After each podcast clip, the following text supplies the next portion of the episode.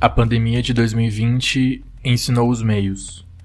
Primeiro, o medo, a desinformação, a leviandade, a irresponsabilidade do governo federal, a falta de humanidade, a falta de senso comunitário coletivo. Depois, o espetáculo das mortes, o aumento dos preços, as bolsas quebrando, os sistemas de saúde entrando em curto-circuito. Fecharam fronteiras e aconselharam as pessoas a se manterem em resguardo. Cumpriu-se isso, em partes. Houve quem desfilou sua ignorância e seu mau caratismo pelas ruas. Para alguns foi essencial estar fora de casa. Depois, os congressos votaram um pacote de resgate econômico. Passado um ano, os países voltaram a crescer, disseram. Sanções foram impostas, viagens continuaram a ser restringidas. O mundo precisava do sacrifício de todos, diziam. De quase todos. Os degredados, esses continuaram morrendo como morriam antes. O presidente à época achou uma ótima ideia levar consigo um doppelganger cômico, de certo para contrastar com seu ar trágico, mas os dois simbolizavam a morte. Da democracia, das instituições, do bom senso, da estética e do próprio simbólico. Uma peste tosca. Na posse da nova ministra da Cultura, uma atriz velha cuja carreira já havia acabado, tinha sido até a namoradinha do Brasil.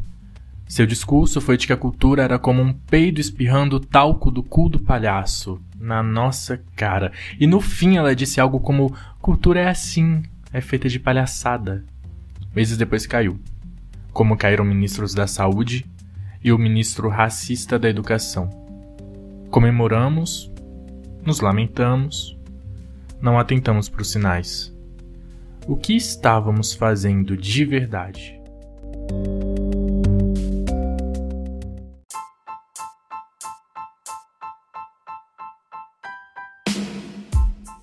Meu nome é André e você está ouvindo um podcast Leituras Org.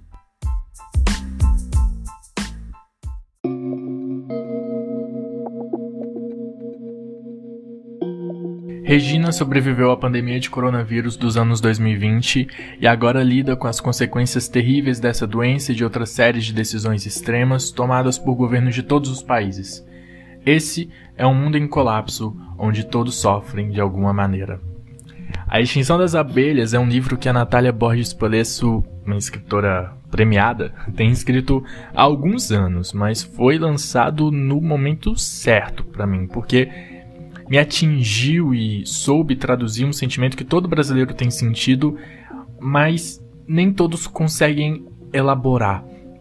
É uma mistura de desânimo e medo, uma vida onde todas as decisões parecem pequenas incertas, onde muita gente vive na paralisia provocada por certa exaustão, focados demais em sobreviver, a sensação de que se dá um descanso ou se dá um lazer vai fazer tudo em volta ruir, né? No meio de tanta tragédia parece inviável sentir qualquer coisa íntima que seja, como se para o mundo não fizesse a menor diferença se você está satisfeito ou não. As coisas simplesmente seguem por leis que você não escolheu. O mundo nesse livro agora é praticamente regido por um enorme termômetro que sumariza as ações de vários lugares do mundo. Não fica tão evidente, mas é tipo o consumo energético, a queima de combustíveis, a produção de lixo, a perda de espécies, de biodiversidade. Tudo vai influir nesse colapsômetro, né? Essa temperatura fictícia mundial, cujos limites supostamente teriam que ser respeitados por todos. É uma medida de proteção e segurança planetária, mas somente algumas determinadas regiões e países é que realmente sofrem sanções e têm zonas fechadas. Uma das partes mais interessantes da caracterização desse mundo da Natália Borges é justamente esse modo de deixar evidente como o fim do mundo acontece de forma diferente para cada pessoa, para cada grupo. Em uma determinada cena, a Regina e Denise e Eugênia, duas amigas, estão conversando sobre a inauguração desse colapsômetro e uma delas diz que o fim da alimentação como a gente conhece jamais acontecerá e que a prova disso é que elas estão tendo um jantar farto exatamente ali agora. Né? A Denise e a Eugênia são daquelas pessoas que dizem que a crise é um momento de exercitar a criatividade e por isso tem planejado, né, nesse início do livro, os próximos passos de um negócio de beleza cosmética. Do lado de fora, né, porém, a Regina vai explicar para elas que já tá faltando comida, né, principalmente por causa dos agrotóxicos, é, das políticas de grandes empresas. Na mesa ali, é, é, realmente tem uma refeição, mas fora daquela sala de jantar, tem pessoas morrendo, né, por falta do que comer, por falta de medicamentos, por falta de energia, de água, de coleta de lixo. Tudo no romance é baseado em leis, decretos, ações políticas que realmente foram aprovadas ou acontecimentos e desastres que se deram na realidade, né? O que a Natália Borges faz às vezes é na verdade extrapolar os limites disso, exponenciar os efeitos ou imaginar a repercussão de coisas que poderiam acontecer ou que já têm acontecido há bastante tempo, mas num futuro ali mais ou menos próximo, né? É talvez essa a parte que mais me tocou no livro, porque todas as informações e discussões são palpáveis e vão ser ainda mais factuais se todo mundo continuar né, com essa aparência cansada, discutindo o que está em jogo apenas por meio de like, por meio de textão. Nesse mundo ali, né, das abelhas em processo de extinção, toda a cadeia alimentar foi alterada e agora uma grande empresa de pesticidas precisa usar um método artificial de polinização. O governo está sempre ali falando que está tudo sob controle, que a função da tecnologia é superar a natureza, mas agora tudo está chegando nos mercados feio, podre de veneno, irre irreproduzível, né? Porque não tem sementes. Este é um ambiente onde o cultivo com agrotóxicos se tornou quase um sinônimo de agricultura, né? Além disso, tá tudo mais caro do que nunca, a fome tem atingido níveis cada vez maiores, e essa profecia continua quando a gente olha essa paisagem, compara com os dias de hoje, e a gente percebe, né, onde a falta de policiamento, de justiça, vai atingindo a todos de uma forma desigual também. Um grande número de condomínios fechados, é, de bairros ainda mais segregados vai surgindo, né, porque o Estado, as instituições entram em total deterioração. Daí vão aparecendo novos movimentos armados, milícias, formas de segurança alternativa, né, digamos assim. O movimento das ruas vai se tornando um sinal de perigo, principalmente para quem já era discriminado antes, né? Como a população lésbica, trans, a população preta, a população de imigrantes. Então, são todos ali sem proteção. E aí começam a ser popularizados nas redes sociais uns jogos, uns desafios com a intenção de exterminar essas pessoas, né? Que vivem for fora de certa norma, de certo padrão são pessoas que agora vão precisar andar sempre identificadas, que vão ser proibidas de circular por alguns espaços. É, e aí também tem uma série de reformas na educação que vão fazendo que cursos de, deixem de existir, principalmente aqueles que não envolvem construir pontes, fazer prédios, vender serviços, né? É, com a justificativa de serem irrelevantes, de não gerarem nenhum retorno social direto diante de tanta incerteza, aquele ali também é um momento em que começam a aumentar os índices, índices de desemprego. O trabalho é escasso, né? E isso vai fazer com que a Regina, a protagonista, procure uma solução pouco ortodoxa para fechar as contas no fim do mês, que é começar a trabalhar como Girl. Ela vai fazer shows onde ela se exibe com uma webcam ao vivo para estranhos do mundo inteiro, né? É a forma que ela encontra não só de se alimentar, mas também de continuar com as aplicações de insulina que ela depende para viver. Nessas apresentações, ela vai se transformar numa mulher gorila, né? uma, uma outra persona. Uma, ela vai usar uma máscara para conseguir colocar para fora toda a selvageria que o momento exige dela. Né? É muito interessante como a Regina viu todas as pessoas indo embora da sua vida e não fez nada. A mãe foi embora com circo, seu pai morreu por causa do alcoolismo, as pessoas que cuidaram dela desde a infância estão preocupadas demais com outras coisas, com as, os próprios negócios. Sua melhor amiga, meio irmã, foi embora para outro país tentando escapar dos próprios dramas, né, do próprio trauma. Até mesmo a gata da Regina, em determinado momento, vai embora, deixa ela sozinha, perdida. É, é, curioso como aos 24 a Regina achava que ser adulta era se virar sozinha. Mas agora no livro, quando, quando o livro começa, né, ela já tem os seus 40, e ela vai entendendo que ali, distante de tudo, desconectada das outras pessoas, ela vai vendo que ser adulta tem a ver com saber cuidar dos outros e que ela não tem quem cuidar, é, quem deixar um legado, né? o governo tem acabado pouco a pouco com seu mundo desde 2018, até antes, mas ela pouco ou nada fez em relação a isso, mesmo que ela tenha sentido vontade, né? Viver tem sido um trauma diário uma perda nova a cada momento, um rompimento constante em relação a tudo que ela conhecia como vida até então.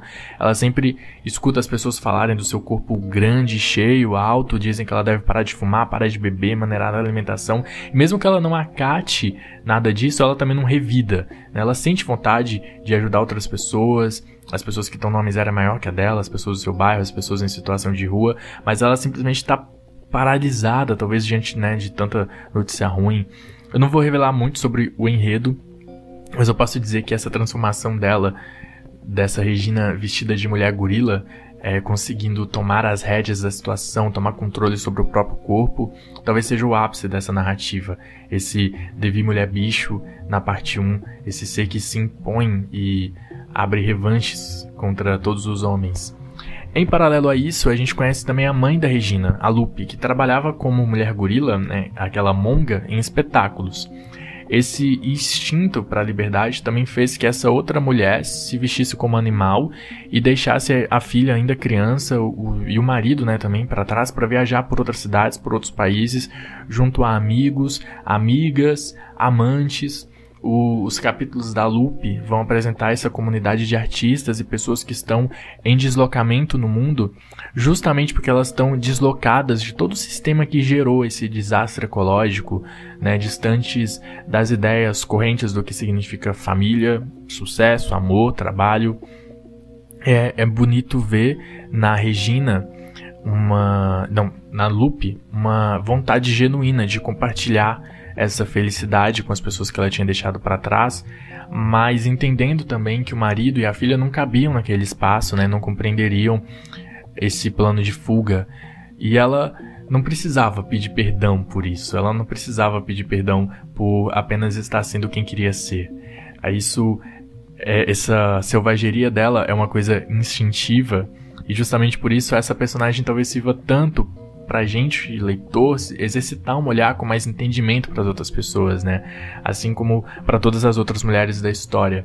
São mulheres perdidas, equivocadas, desatentas, descreditadas, que não haviam diretamente feito arminha com a mão nas eleições, mas que passaram a atirar pelas costas umas das outras em um determinado momento da vida, mesmo que as intenções sejam boas.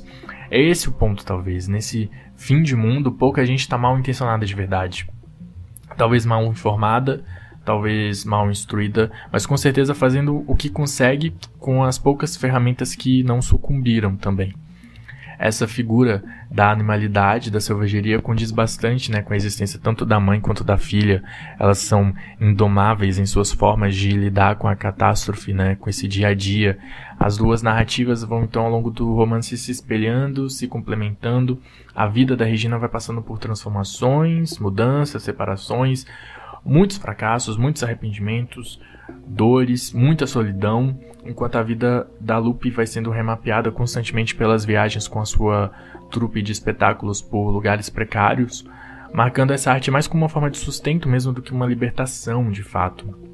Nenhuma das duas volta atrás, as suas decisões parecem sempre irreversíveis, como tudo parece, né, quando a gente está diante do caos, do fim do mundo. Ao mesmo tempo, o mundo vai se deteriorando ao longo da narrativa, da mesma forma que essa relação que é permeada pelo silêncio, por cartas não respondidas, por um diálogo que nunca acontece, é, é, outro ponto relevante aqui na história. Esse não é um livro de apocalipse, de fim de mundo, onde as personagens estão vivendo uma grande aventura com um objetivo evidente, um lugar onde chegar para pedir socorro, uma estrada que no fim vai guardar a salvação, um inimigo a ser derrotado.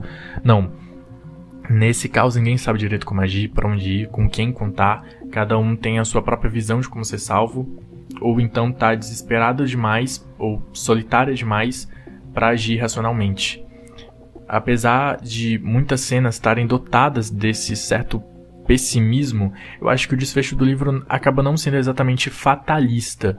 O fim do mundo está acontecendo faz tempo, né? Mas o início de coisas novas também, e a Natália Borges Polesso deixa isso bem claro. As coisas não são totalmente felizes quando o livro acaba, mas existe algo ali que nos incentiva a ir para frente cada vez mais, imaginar outros caminhos para Regina e para todas as mulheres que a acompanham né, nessa jornada por um mundo novo, por uma conciliação que ainda precisa ser forjada. Talvez tudo nesse livro caminhe para uma vida na ausência da razão, porque às vezes é justamente isso que a gente precisa, né? Abandonar essa razão científica que trouxe a gente até aqui, para que mais gente se torne louca, fera, monstra, selvagem.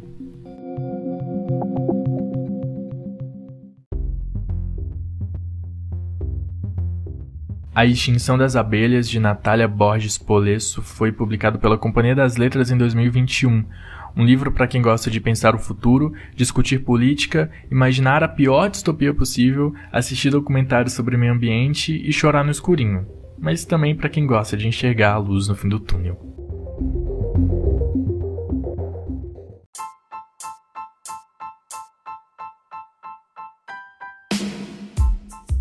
Você ouviu um podcast Leituras Org.